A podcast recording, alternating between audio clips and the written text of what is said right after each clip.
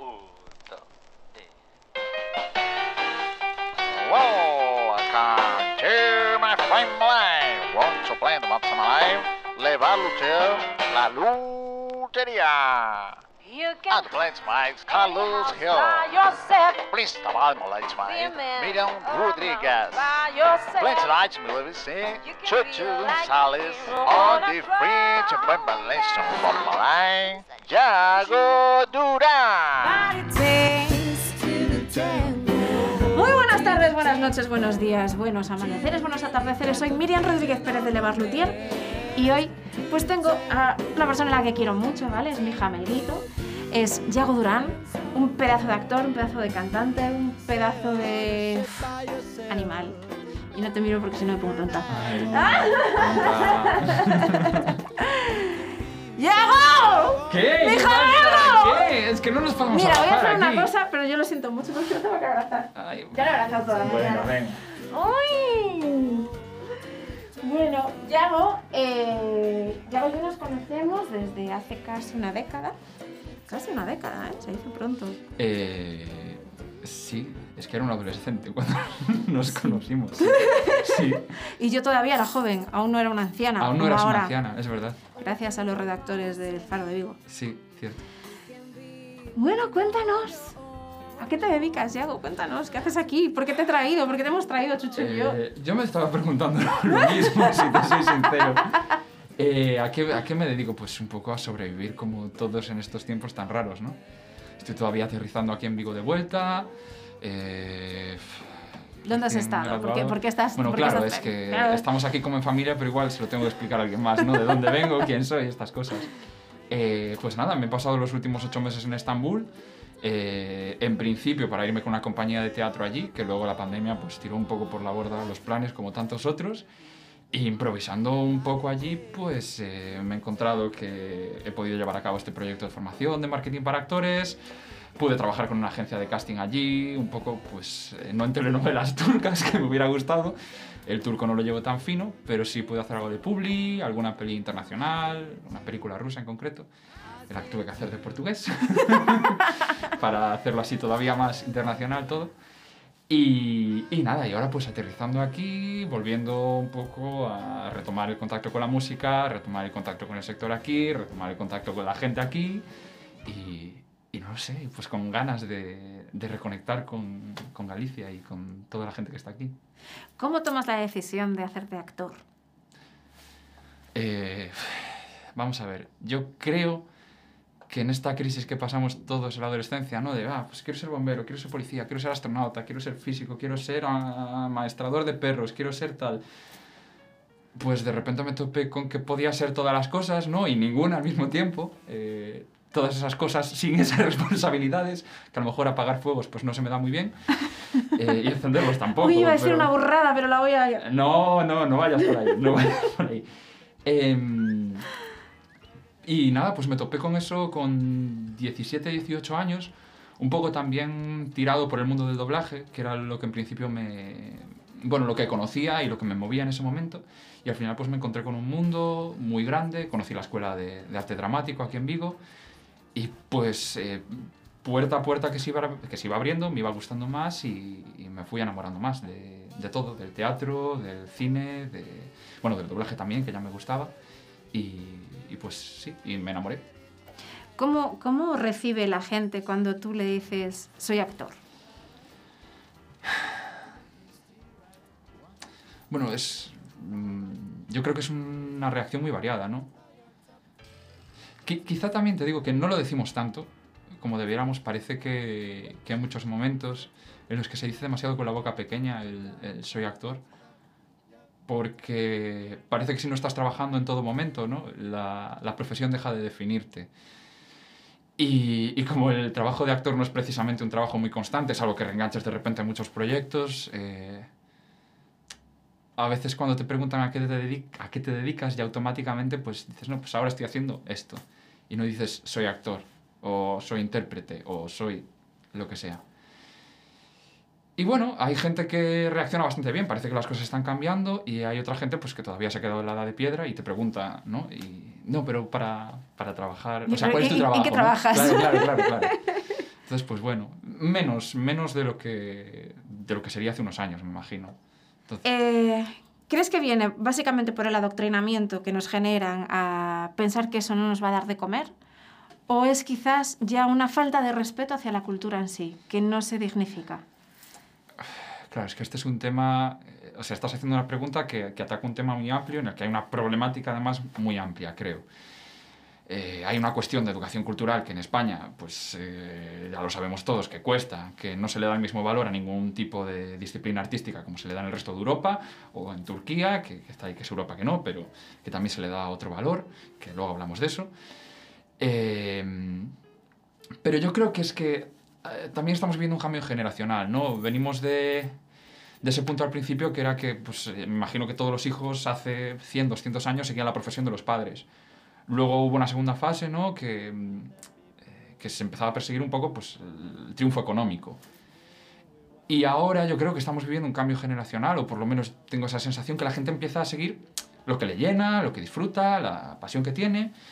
Y, y bueno, con todos los cambios generacionales hay un rechazo, ¿no? Eh, por protección. Me imagino que a lo mejor unos padres muy conservadores pues querrán proteger a, a sus hijos y, eh, y, y mantenerlos en los valores que ellos tienen y los que ellos creen que es algo seguro. Pero yo creo que ya no es una cuestión de, de una disciplina artística como de, de romper, vamos a decir, lo establecido de voy a ir a lo seguro, voy a ir a algo que me dé dinero. Porque hemos visto que lo que antes daba dinero, ahora de repente con una pandemia, eh, las normas del juego cambian y cambian mucho. Y, y yo creo que todos deberíamos estudiar lo que nos apasiona y lo que nos gusta porque es que, es que te cambia la vida. Y si no encuentras algo que realmente te llene como para hacer eso, pues te- tu vida no es que vaya a ser una mierda, pero vas a sufrir un poquito más que, que si no lo haces. Porque se llena de vacío. Sí, porque no encuentras algo que, que de verdad llene todas esas horas de trabajo. Con el mundo que has vivido durante esta estancia en, en Estambul con España, ¿cómo, cómo ves, eh, comparando ambos países, cómo está la tendencia actoral eh, exponiéndose, publicitándose, qué diferencias hay? Sí, ah, es que todo el contexto es diferente. Todo el contexto entre España y Turquía, y me imagino que también otros países de Europa tienen un poco esas mismas ventajas que tiene Turquía, es diferente. Y digo que es diferente por lo siguiente. Turquía tiene algo que España está a años luz de siquiera soñar con ello, que es un sistema de compañías públicas, un sistema de teatros públicos con compañías residentes. ¿Qué implica esto? Que tienes un servicio para toda la ciudadanía, no es gratuito, pero sí es un precio muy asequible, que está subvencionado por el Estado, que permite mejorar además, evidentemente, el nivel de la salida laboral de, los conservatorios, que ese es otro tema. Las escuelas de arte dramático en, en Turquía forman parte de la universidad y están dentro de un conservatorio con el resto de las artes y disciplinas. Em, ¿Y esto qué implica a nivel económico? Las ventajas que da. Si tú generas una red pública de algo, cabría pensar en un pensamiento primario o a lo mejor en eso, en, en una primera idea, y dices, ah, pues ya está, no va a haber más teatros y todo va a ser subvencionado y todo va a ser público. Y no van por ahí los tiros.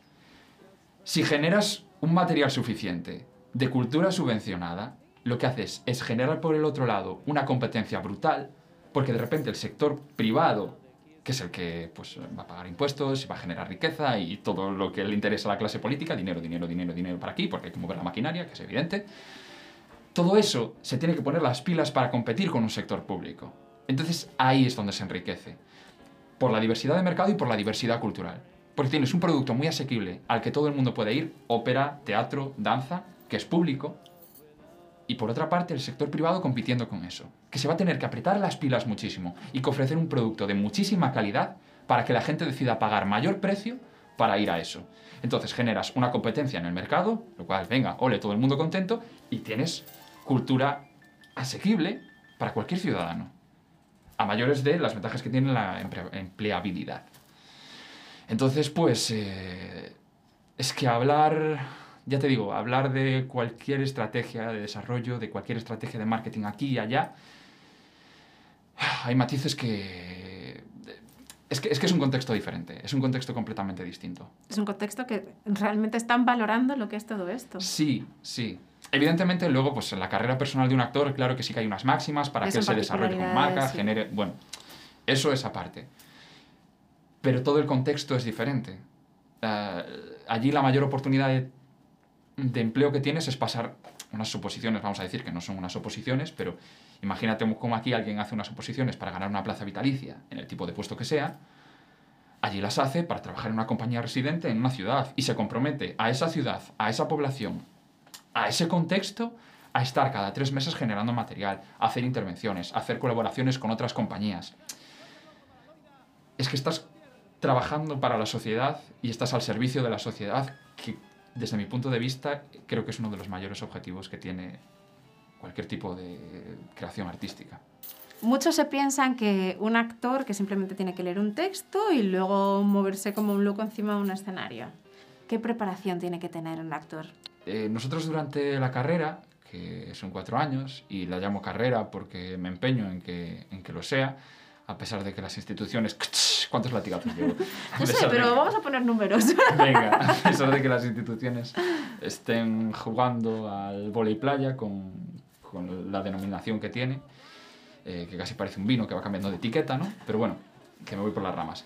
Eh, nosotros en la carrera, pues hemos estudiado pues desde un mogollón de disciplinas físicas, evidentemente asignaturas para movimiento expresivo, el control corporal, asignaturas también hay de danza, hay lenguaje musical, hay canto, hay evidentemente clases de interpretación de distintos géneros y distintas escuelas y distintos maestros.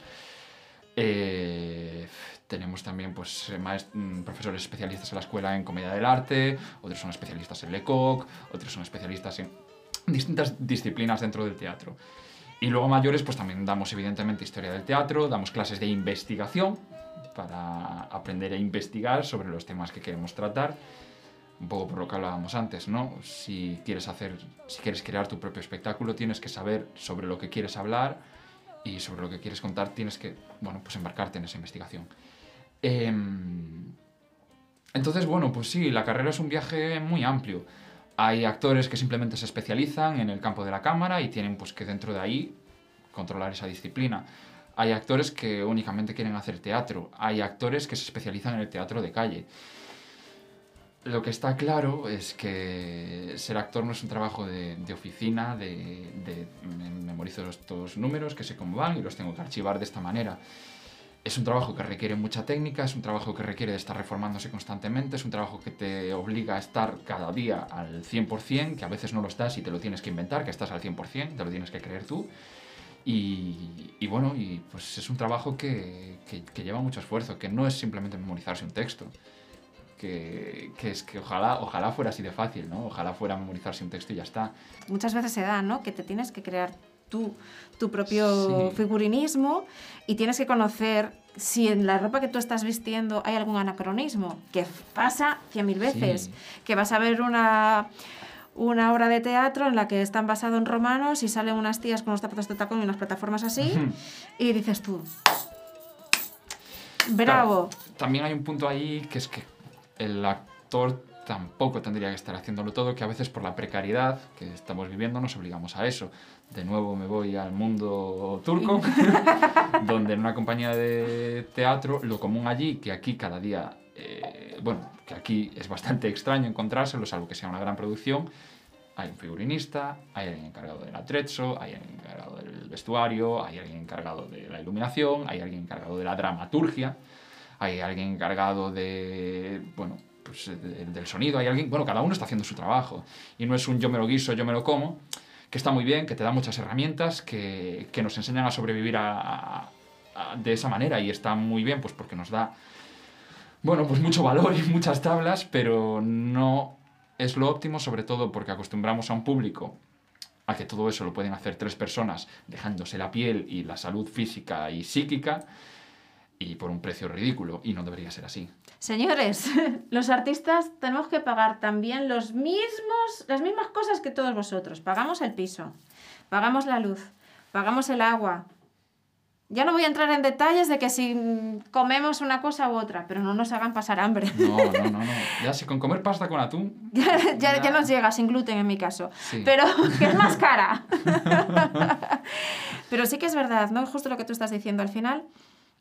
Esa precariedad educa al público a dar por sentado de que Sí. no tiene no hay que pagar al técnico de luz, al técnico de sonido, porque muchas veces, dependiendo del espacio donde uno tiene que realizar la pieza, la acústica de, de la localización no es la apropiada para que tu voz se proyecte Claro. y que pueda llegar al último lugar, o sea, a la última butaca, ¿no? Sí, sí, sí, a la última fila.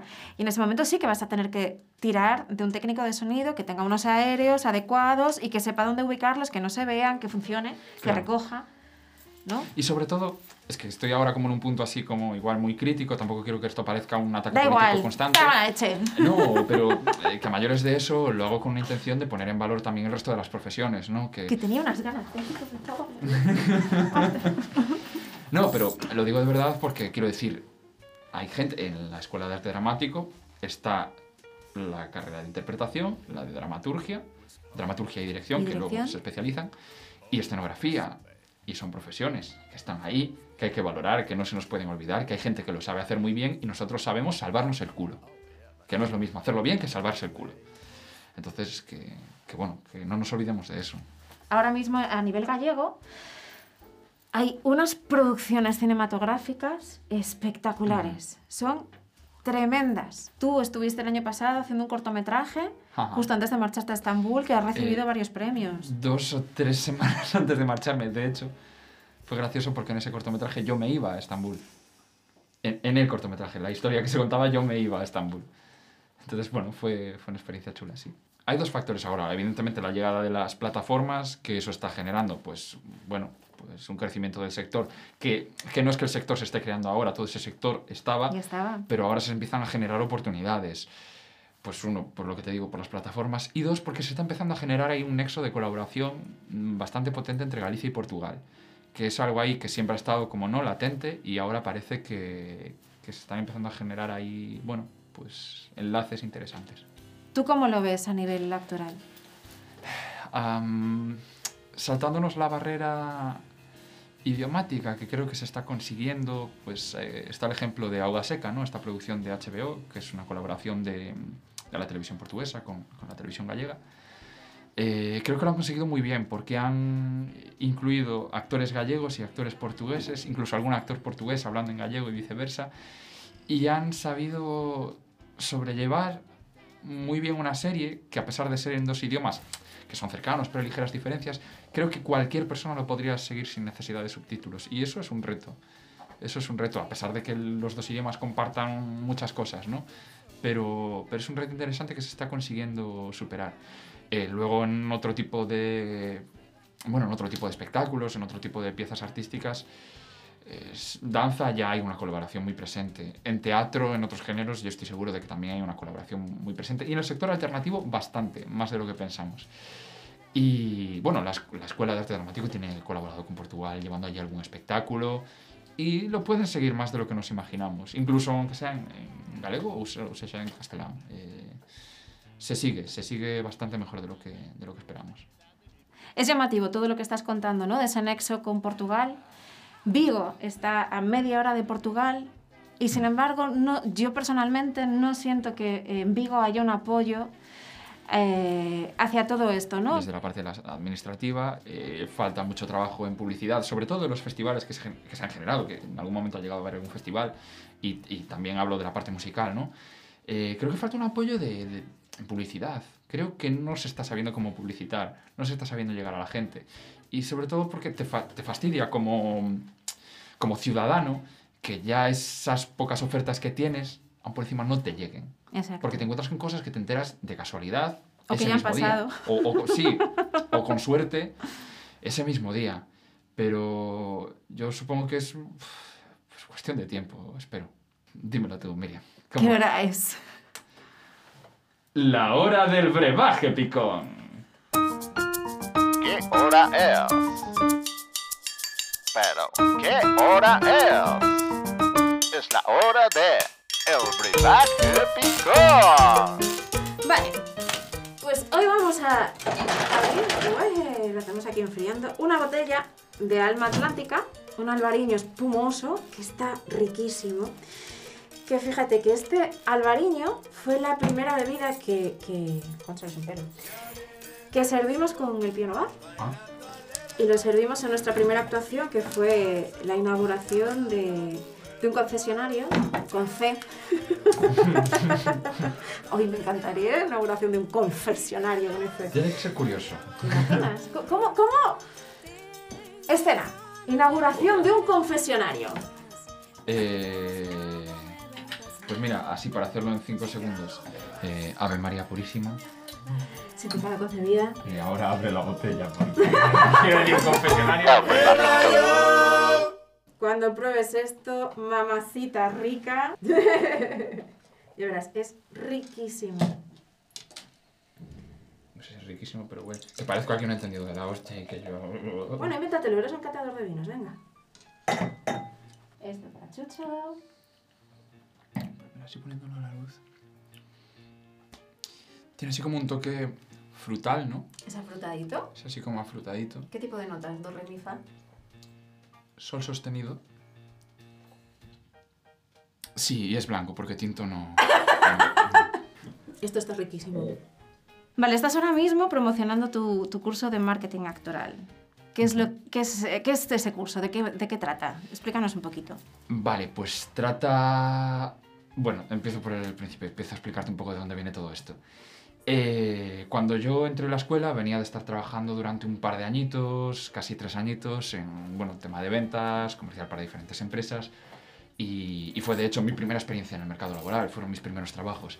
Entonces cuando yo entré en la escuela, pues venía un poco con toda esta visión, ¿no? Con todo esto en la cabeza y tenía el foco un poquito puesto ahí y de hecho notaba un poco esa desconexión a veces en ciertas partes del- en ciertos sectores artísticos, en ciertos grupos notaba esa desconexión entre la parte artística y la parte comercial, ¿no? La parte del mundo en el que vivimos, que es un mundo capitalista, de mercado en constante movimiento, que tenemos que estar constantemente enseñando y vendiendo lo que estamos haciendo.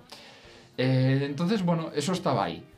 Y llegado tercero de carrera, tuve la grandísima suerte de tener a Santi Prego dándome la asignatura de, de investigación. Y en ese momento, pues, eh, pude hacer un primer trabajo de acercamiento a este tema, que era eh, un plan de, plan de ventas básico para actores, se llamaba en aquel momento. Y una vez lo presenté, él me animó a hacer un trabajo de final de estudios de investigación más denso, más completo, que me tomé con más tiempo sobre, sobre ese tema.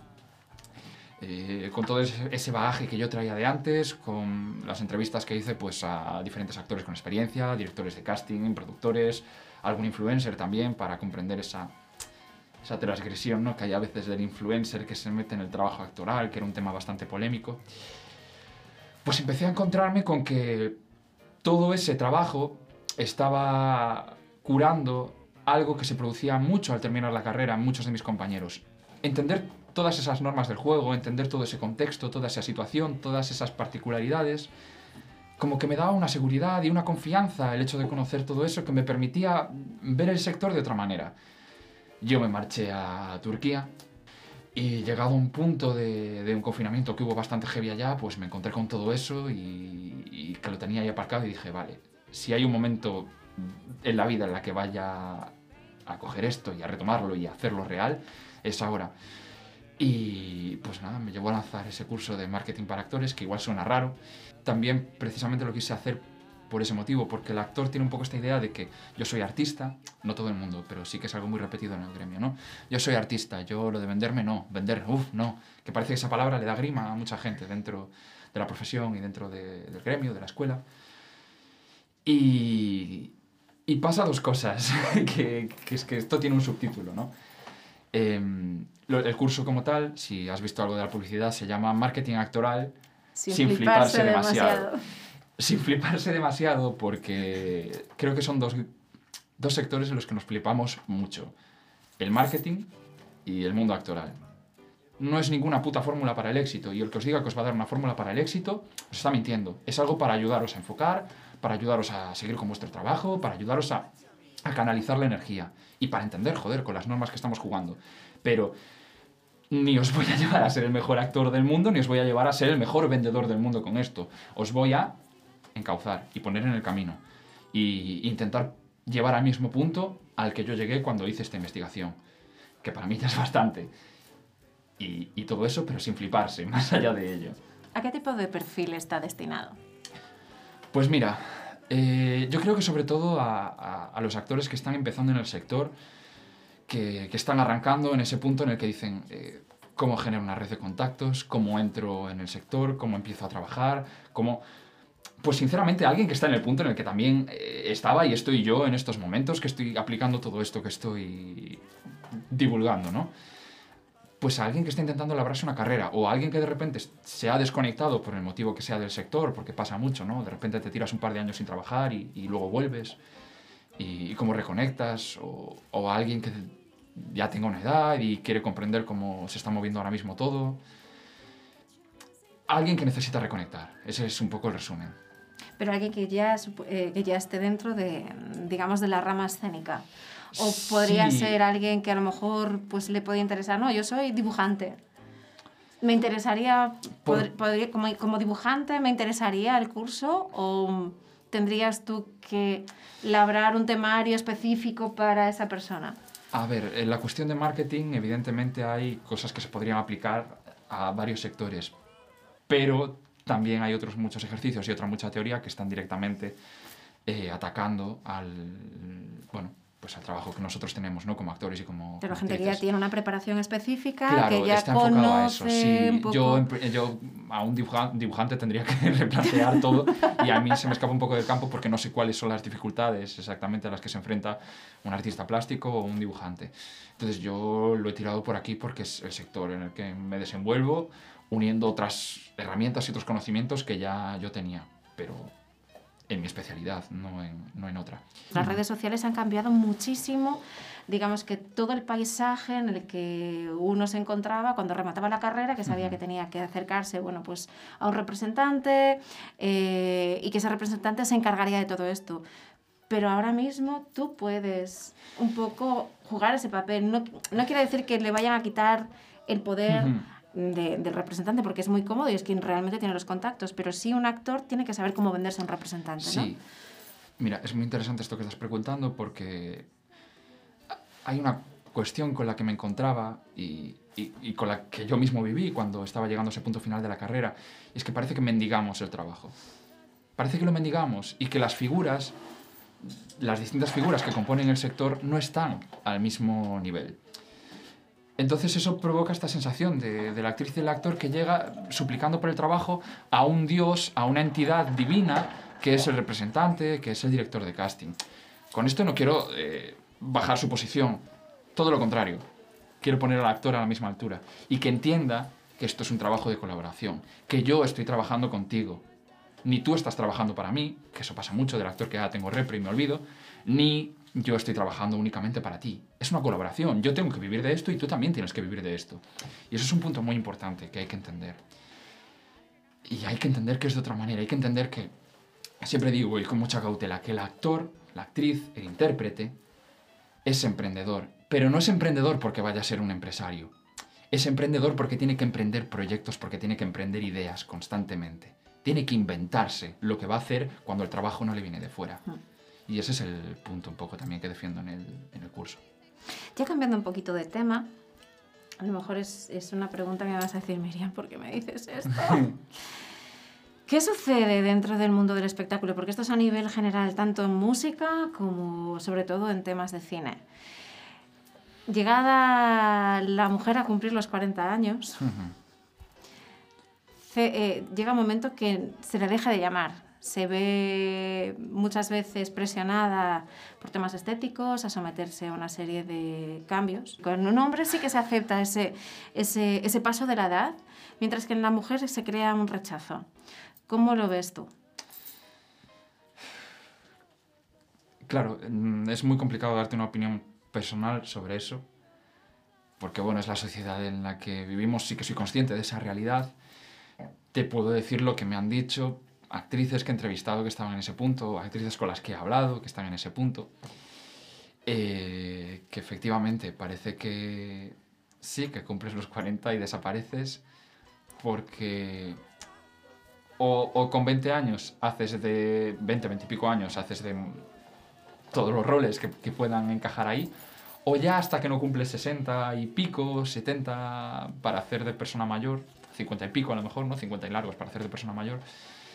Eh, que parecía que no existía esa franja de edad de esos 20 años, entre los 40 y los eh, 50 y pico, 60.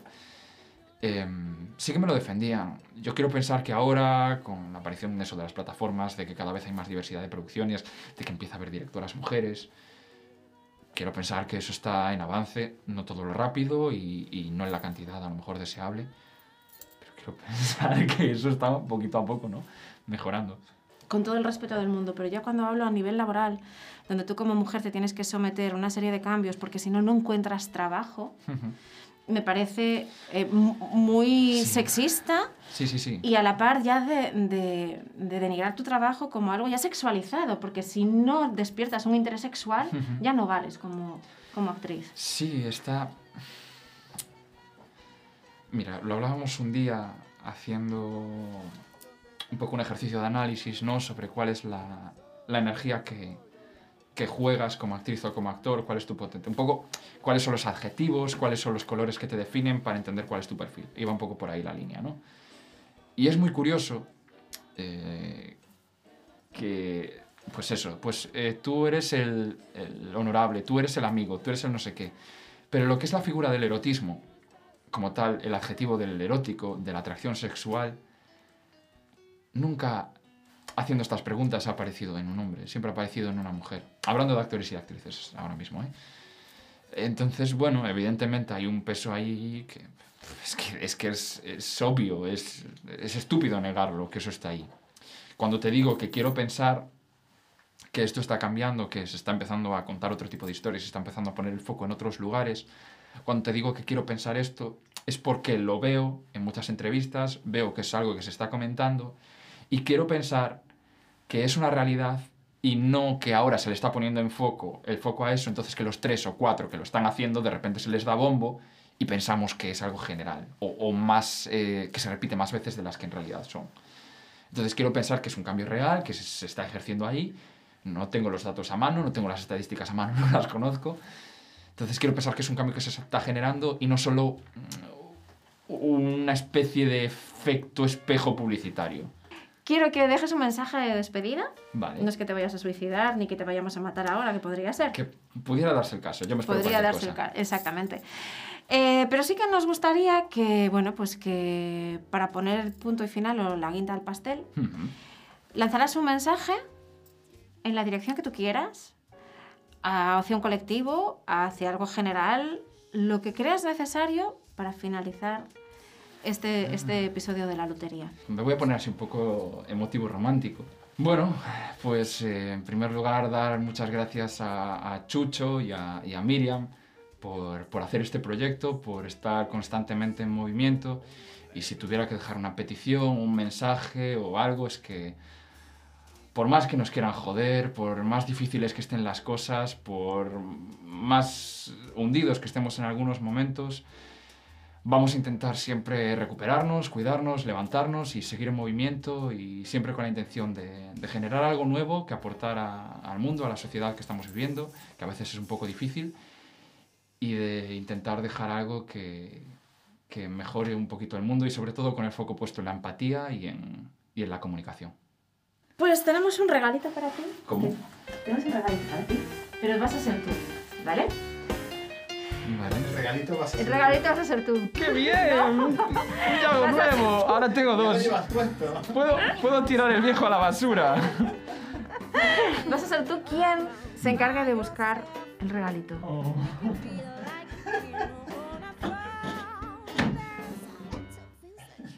Para que me lleve cosas metidas en la mochila. Pues muchas gracias. Gracias a ti, bebé. Es que, vamos a ver, es que es la cosita más bonita del mundo. Millones de gracias por haber venido. Soy Miriam Rodríguez Pérez, Yago Durán. Recordad que somos Levar Luthier, un piano bar literario itinerante al que os invitamos a continuar viendo después de este vídeo con nuestros eh, videoclips, nuestros, eh, eh, nuestros conciertos. Que nos sigáis, que nos sigáis en el Instagram, que nos sigáis en el Spotify, en el YouTube. A todos lados. a Por la todos calle lados. no. Bueno, dependiendo, dependiendo. Bueno, dependiendo. lo vamos a ver. que la cultura no solamente se apoya verbalmente, que la cultura es algo diario, que dentro de estas redes sociales también se apoya y tenemos que visualizarnos, tenemos que hacer que llegue a todos los sitios, tenemos que hacer que conversaciones como las que hemos tenido hoy lleguen a vuestra madre, a vuestra abuela, a vuestra vecina del quinto, a todas las personas, para empezar a abrir mentes, a dignificar estas profesiones y que no se tomen como si fuera una tontería. Muchísimas gracias, un besote a todos y nos vemos la semana que viene.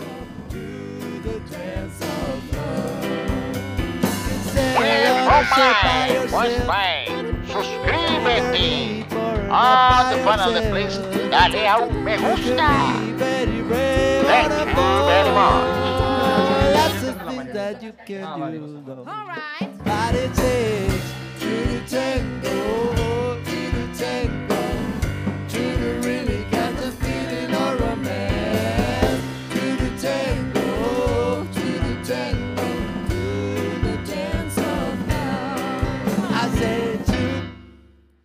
I say to